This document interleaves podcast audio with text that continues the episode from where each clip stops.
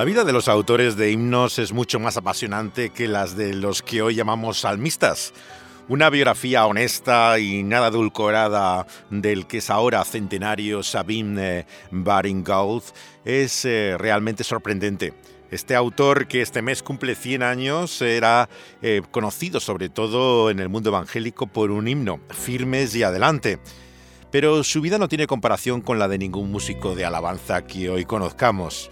No solamente era extraño, eh, combinaba la teología con la arqueología, la poesía, la novela, historiador, anticuario, sino que además se dedica a recopilar canciones populares, eh, viaja a lugares tan lejanos entonces como Islandia y era tan extravagante que escribe cuentos de fantasmas y hasta el libro más completo que se conoce sobre ligantropía que es el libro de los hombres lobo, la información sobre una superstición terrible, lleva el subtítulo, el libro publicado en Madrid por Valdemar. Si alguien piensa que los escritores de himnos clásicos eran serios y aburridos, es que no sabe realmente la vida de ninguno de ellos. Aunque nació en Exeter, en Inglaterra, su padre había trabajado en la India en la compañía famosa de las Indias Orientales pero había sufrido un accidente de carruaje que le obliga a retirarse al padre prematuramente. Se aburría en Londres terriblemente y mete a su familia en una serie de viajes por toda Europa que le acompaña su esposo y su hijo desde que tenía solamente tres años. Sabine eh, fue instruido por su padre, pero gracias a ese deambular empieza a aprender enseguida idiomas. Hablaba correctamente hasta seis lenguas. Él ya de adolescente está incluso excavando una ciudad romana. Eh, verdaderamente era muy prematuro en todo. Llegó a estudiar en Cambridge y particularmente con la oposición de su padre se hace eh, pastor anglicano después de estudiar teología. El padre creía que fuera ingeniero y tuviera una carrera que le parecía con más futuro que la de la iglesia. Pero lo que sin duda heredó de su padre era la pasión por los viajes. En cuanto se casó con una chica de su primera iglesia, eh, se fue como pastor a un pequeño pueblo donde tiene una gran familia que le llega a acompañar incluso en muchos de los itinerarios que hace. La relación de él con su esposa es muy particular. Muchos dicen que está en la inspiración del Pigmalión, la idea de el hombre maduro que instruye a la chica joven, ¿no? En todo el conocimiento de la vida que George Bernard Shaw eh, le dio nombre a esa versión. Él, desde luego, también viajaba, como vemos, muy tempranamente solo. Es el caso de sus recorridos por Islandia.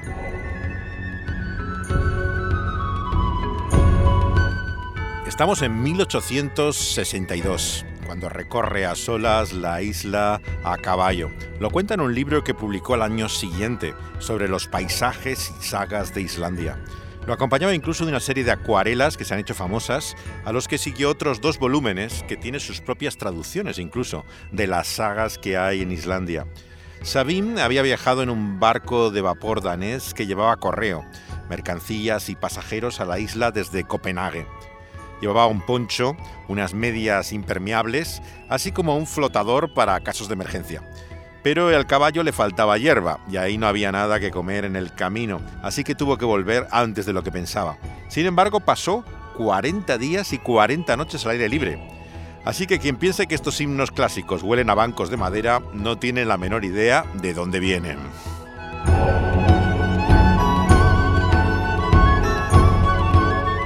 El nombre de Sabine es bastante singular, eh, es un nombre femenino generalmente, Sabina, eh, viene de las clásicas Sabinas, eh, pero en su forma masculina con una E es muy extraño realmente. El nombre lo recibe de su abuela, que tenía ese nombre en versión femenina. Él se establece en esta parroquia que se llama Liu Trenchard, de donde viene, por cierto, el apellido de Trenchard, conocido por un famoso maestro de la Biblia que estuvo en nuestro país también en el siglo pasado, eh, y que se establece allí esa familia de Exeter, eh, que lleva el nombre de, de Barim. Llegaron a ser luego banqueros en Estados Unidos, llegan incluso a comprar Luisiana en una operación famosa en los Apalaches, y vemos que van a tener mucha importancia luego eh, la rama que, que migra a Estados Unidos. Él tiene una relación muy difícil eh, con su padre, eh, que no aprueba el estilo de vida. Llega de hecho a desheredarle incluso en esa su oposición al camino de la iglesia al cual él se entrega en Liu Lo que más nos extraña hoy, sin embargo, de Baring Gould es su afición a las historias de fantasmas y hombres lobo. Sabine escribió 23 cuentos sobre aparecidos, que era un género bastante popular en aquel entonces. Baring Gould eh, no era ni mucho menos el único teólogo al que le interesaban estas cosas. Un ejemplo muy famoso es el profesor de Nuevo Testamento que había también en Cambridge, eh, Westcott, que hizo una conocida edición del texto griego de la Escritura que sirve de base para todas las traducciones que hay actualmente de la Biblia. Los críticos de estas ediciones, que están en contra de todas las versiones actuales, suelen acusarle de ocultista, este es un malentendido, era aficionado a los cuentos de fantasmas y había entonces como clubs de personas que tenían como hobby estas historias, pero desde luego no eran grupos ocultistas. Todavía más racionalista además es su acercamiento al fenómeno que llamamos la licantropía, que califica desde el propio subtítulo de su libro de los hombres lobo como una superstición terrible. Es una obra que ha inspirado mucha literatura fantástica. La publicó en Londres en 1865.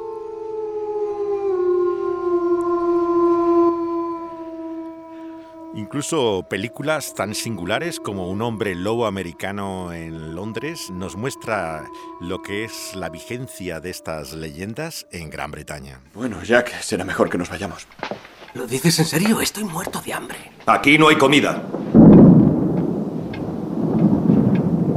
Tenemos que irnos, Jack.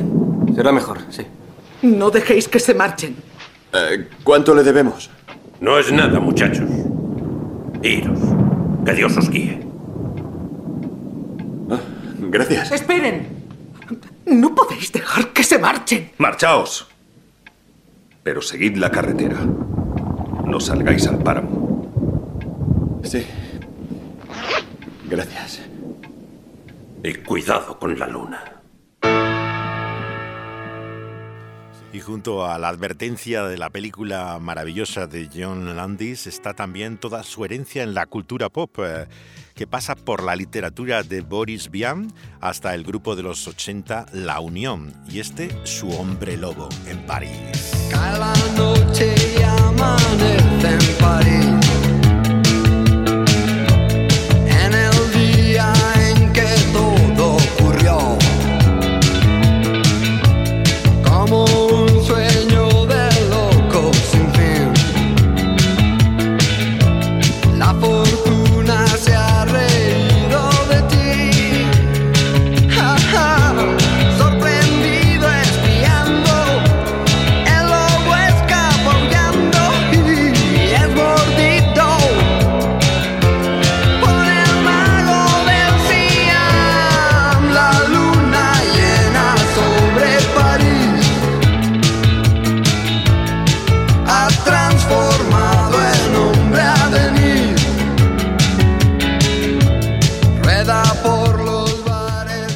Que ha acompañado ya varias generaciones y que produjo Rafa Bitbull, que era eh, mi locutor favorito de la radio y que escuchaba desde la adolescencia juntamente con la película de Landis que se desarrolla en Londres, en el que viví justamente a finales de los 70, primeros 80, perfectamente retratado en la historia de Landis.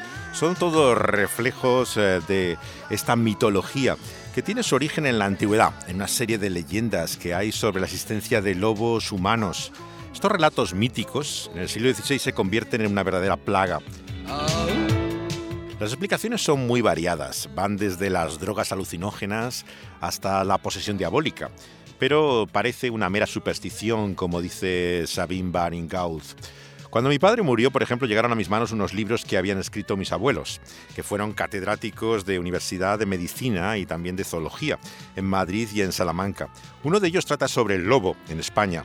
Al mirarlo me sorprendió que en el contexto académico de mi abuelo había una larga sección del libro dedicada a la licantropía. Yo no sé de dónde venía ese interés en mi familia, aunque les aseguro que tengo bastante bello, no hay antecedentes en mi familia de repentinas apariciones de más pelo en las noches de luna llena, pero sin lugar a dudas debió fascinar a mis antepasados como a los contemporáneos de Sabine Baringhaus.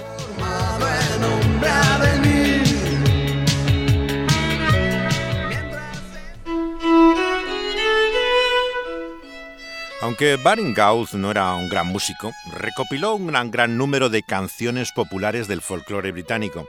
Lo hizo con la ayuda de otros dos hombres, uno de los cuales era también pastor.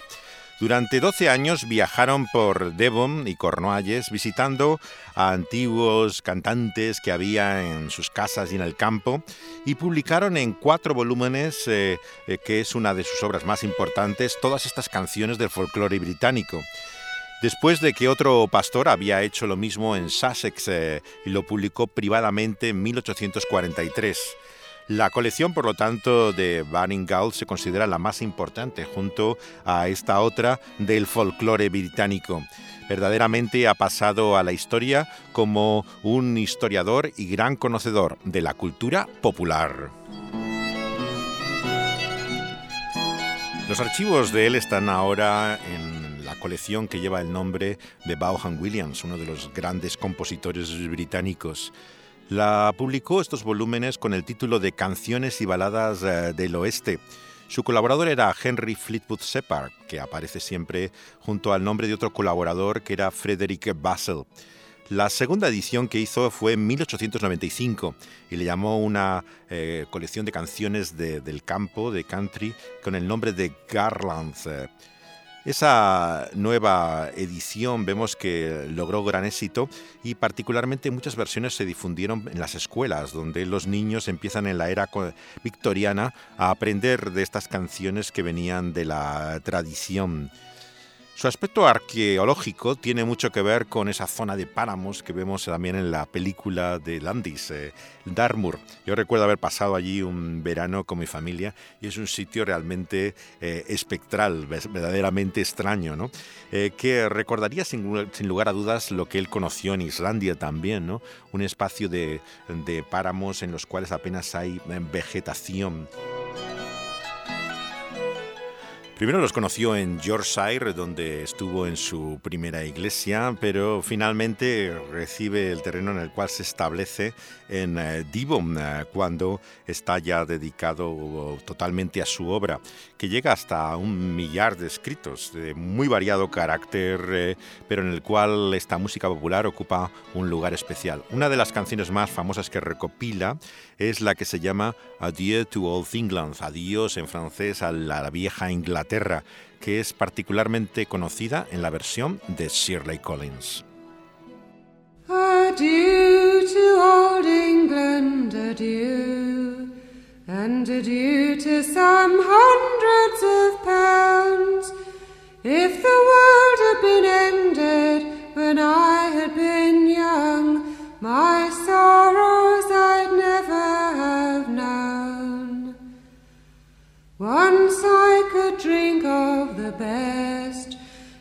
very best brandy and rum. Now I'm glad of a cup of spring water that flows from town to town. Once I could eat of good bread, good bread that was made of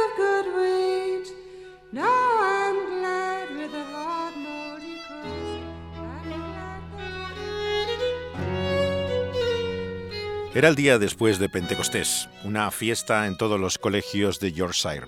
Estamos en el año 1865. Sabine dice que había organizado que la escuela del pueblo se uniera con el colegio que había en el pueblo vecino. Quería, por lo tanto, que los niños marcharan de una aldea a otra. Y buscó algo que pudieran cantar en el camino. Pero no encontraba nada apropiado, nada que tuviera un ritmo de marcha y que le sugiriera el propósito de esa fiesta. Se puso esa noche a escribir lo que llamó un himno para una procesión con cruz y estándares. Es el origen eh, del cántico que conocemos como Firmes y Adelante, Onward, Christian Soldiers.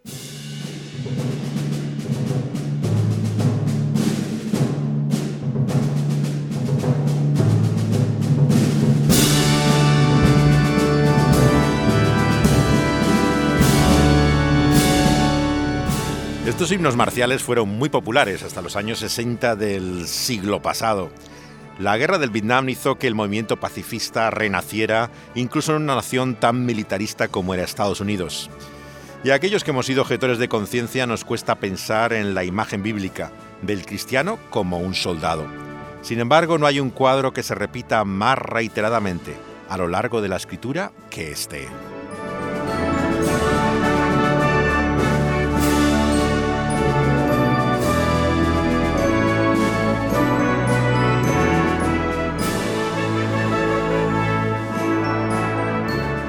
No solamente el Antiguo Testamento está lleno de visiones de guerra, sino que el propio apóstol llama a los efesios a vestirse de toda la armadura de Dios. En la segunda carta que Pablo escribe al joven pastor Timoteo, le anima a sufrir penalidades como buen soldado de Jesucristo, ya que cuando somos llamados a seguir a Jesús entramos en una lucha. La palabra de Dios nos llama a combatir contra el poder del mal en nuestra vida y en el mundo, a resistir al maligno el mismo Dios que nos manda a luchar nos da fuerzas para la batalla. Las palabras del obispo bautista Cabrera de la Iglesia Española Reformada Episcopal traducen así el himno de Sabine Baringaud, firmes y adelante, huestes de la fe, sin temor alguno que Jesús nos ve. Jesús soberano, Cristo al frente va, y la regia enseña, tremolando está firmes y adelante, huestes de la fe, sin temor alguno,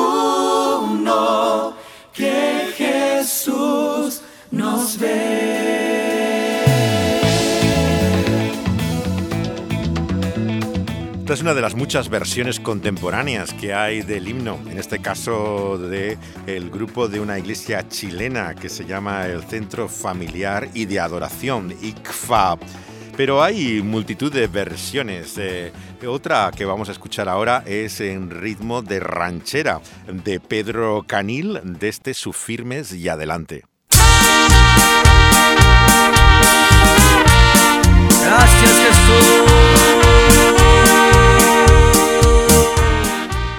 Los amantes de los himnos clásicos se tirarán de los pelos ante todas estas versiones. Verdaderamente se ha transformado, diríamos incluso distorsionado, el himno de Sabine Baringault a unos extremos increíbles. Curiosamente no solamente tiene variaciones en las versiones latinas, sino que en inglés en los últimos años se ha convertido en uno de los estándares del repertorio del metal cristiano. No hay grupo de rock duro que no tenga su propia versión de Firmes y Adelante. Una de las primeras fue la del grupo veterano de la gente de Jesús Petra, pero la que vamos a escuchar es de Pekka Mitchell en un proyecto que se llama Himnos de Rock. Esta es su peculiar versión metalera del Onward Christian Soldiers.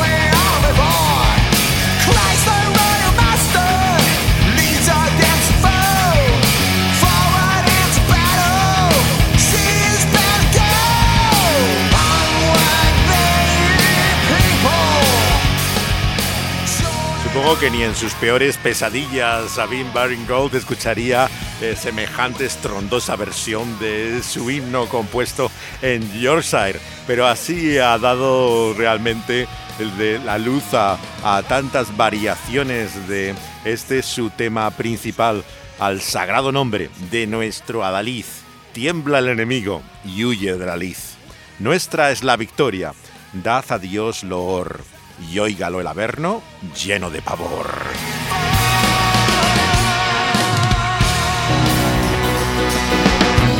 Onward, Christian soldiers, marching as to war, with the cross of Jesus going on before.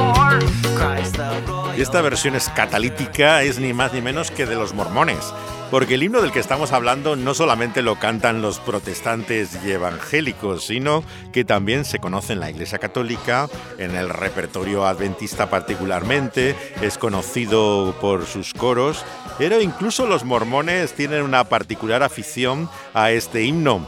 Es, pertenece a la banda sonora de una película que se llama The RM, que en el lenguaje mormón es The Return Missionary, o sea, el, el, joven que se ha ido dos años pagado por su familia a la misión y regresa a Estados Unidos y todas sus vicisitudes. Tiene esa clave de comedia hecha por mormones y casi para mormones, diríamos, porque si no estás iniciado no entiendes nada ni de la historia ni de su cultura.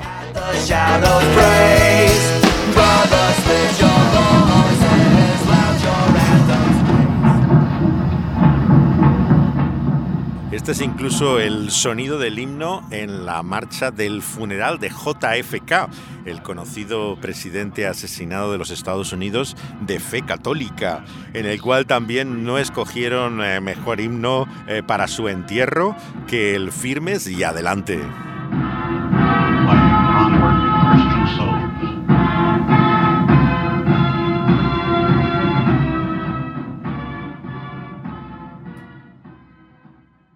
Este llamado a luchar contra el mal es confundido a veces con una actitud agresiva. Algunos no dejan de pelearse los unos con los otros, pero si formamos parte de un mismo ejército no podemos concentrarnos en aquello que nos divide. En tiempo de guerra lo que hay que unir son las filas, apoyarse unos a otros, porque tenemos que luchar juntos con un mismo espíritu, en camaradería y oración. Esto es lo que expresa también este himno cuando dice que somos solo un cuerpo y que uno es el Señor, que una es la esperanza y uno nuestro amor. Los evangélicos creemos que la Iglesia de Cristo debe andar unida en la verdad y el amor. No es una institución humana lo que nos une, no tiene un centro geográfico como puede ser Roma, sino es la verdad de Dios en su palabra.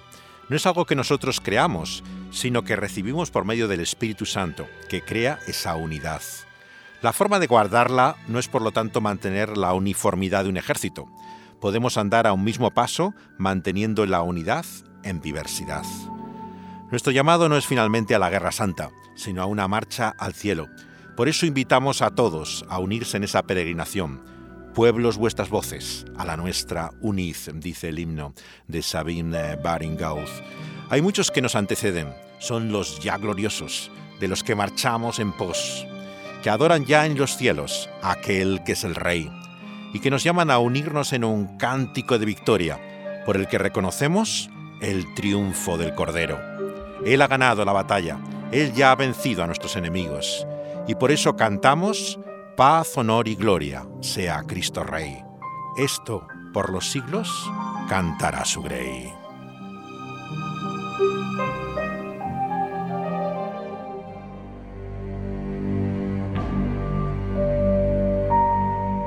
Les invitamos a seguir estas reflexiones al trasluz que pueden escuchar en vivo cada vez que se emiten en el programa El Pulso de la Vida en Dynamis Radio. Pero también luego si quieren volver a oírlas pueden acudir a las plataformas donde son subidas como podcast a continuación. Están así en la plataforma que tiene Dynamis Radio en SoundCloud eh, con un excelente sonido. Igualmente los pueden encontrar en la popular plataforma de Evox como El Pulso de la Vida, el programa en el que se emiten. Están en Spotify juntamente con casi todos los podcasts que hay en diferentes idiomas, así como incluso en Apple por medio de iTunes.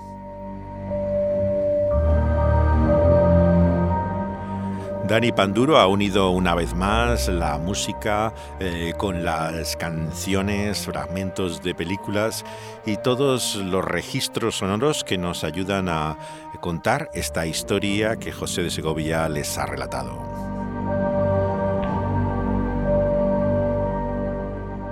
Les esperamos en nuestra próxima entrega. Hasta entonces, saludos, abrazos y besos, juntos o por separado.